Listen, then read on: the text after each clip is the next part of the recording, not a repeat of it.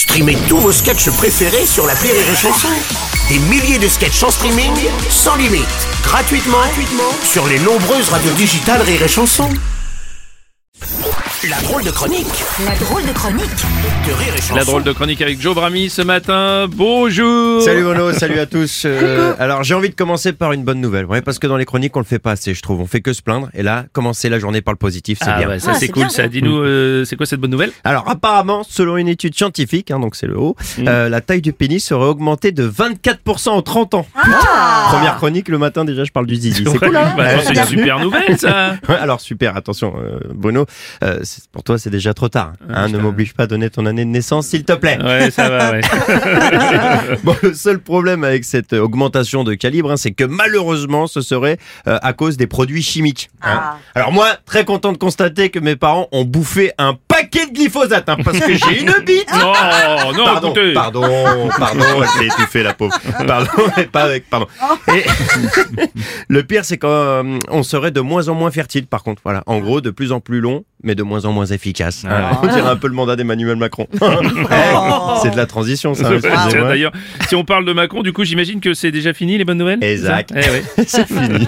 je suis désolé, je voulais pas parler de lui, je voulais pas parler de tout ça. Je voulais dire que des bonnes nouvelles, mais Ah j'y ouais. arrive pas. C'est trop gros, les poubelles qui crament, le 49.3, les manifs, les influenceurs qui prennent parti, qui disent des trucs intelligents. Ça va trop loin. Oui, c'est vrai. Vous avez vu, qu'il y avait 300 acteurs qui avaient signé une tribune pour le Parisien contre la réforme. Non, non, non, ça c'est juste pour nous faire oublier Astérix et Obélix. Rien à voir. Rien à voir. Non, non, non, non. Moi au début, les manifs, je pensais que c'était à cause du film. Pas du tout. Ah, apparemment, le peuple, il y a des trucs plus importants. Ah oui, Ouais. mais là, c'est ce qui se passe, c'est important, effectivement. Tu fais Mais oui, mais qu'il la lâche cette putain de réforme des retraites. Manu, tu vas faire venir pas te faire casser la gueule, putain.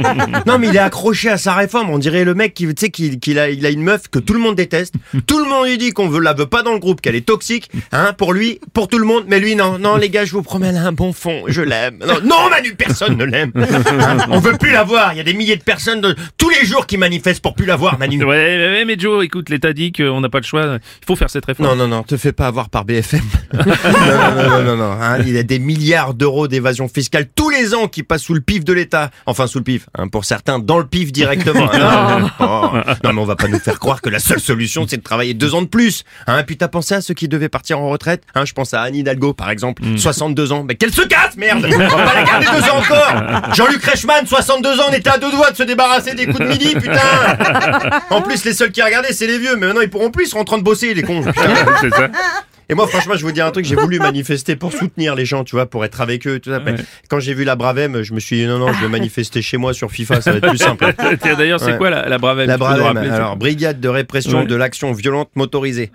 déjà violente, déjà, c'est ta peur. Ah. Hein, vous savez, euh, c'est comme les voltigeurs des années 80. La différence avec les voltigeurs, c'est que la Brave a le droit de frapper les manifestants, mais qu'après être descendu de la moto. Hein, c'est beaucoup plus respectueux. Attendez, qui a dit qu'il n'y avait pas de règles dans la police? Eh oh Alors moi, j'aurais bien voulu voir le débrief quand même. hein. Bon les gars, pas de coup de matraque à 120 km heure, on est d'accord. hein, hein on a vu ça à l'entraînement. Qu'est-ce qui t'arrive, Michel Oui, je sais, on n'a pas d'entraînement, alors m'emmerde pas. Moi, ce qui est le plus fou pour moi, franchement, c'est qu'au départ, cette brigade a été faite sur la base du volontariat. hein, C'est-à-dire que c'est eux qui choisissent de casser la gueule aux manifestants. en gros, dans la police, plus t'es énervé, plus on te donne du matos pour te détendre. Perso, j'aurais choisi la weed. hein. Après, c'est chacun son truc. Ah, ah, Après, quand je vous regarde comme ça, je me dis, c'était peut-être mieux quand je parlais de ma bite, non Ouais. Bah, Allez, ça ce que je vous propose, c'est que je vous la montre. Non, non, non, mais si non, non, C'était non, la non, drôle non, de chronique Oh de là Joe là. Brami.